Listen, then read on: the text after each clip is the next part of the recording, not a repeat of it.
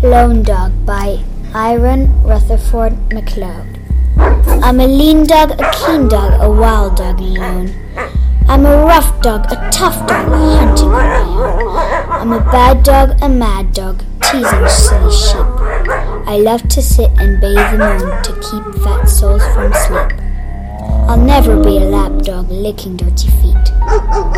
A sleek dog, a meek dog, cringing for my meat.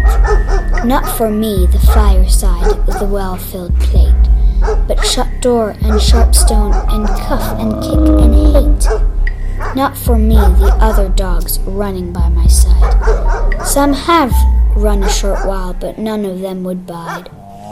Oh, mine is still the lone trail, the hard trail, the best. Wide wind and wild stars and hunger of the quest.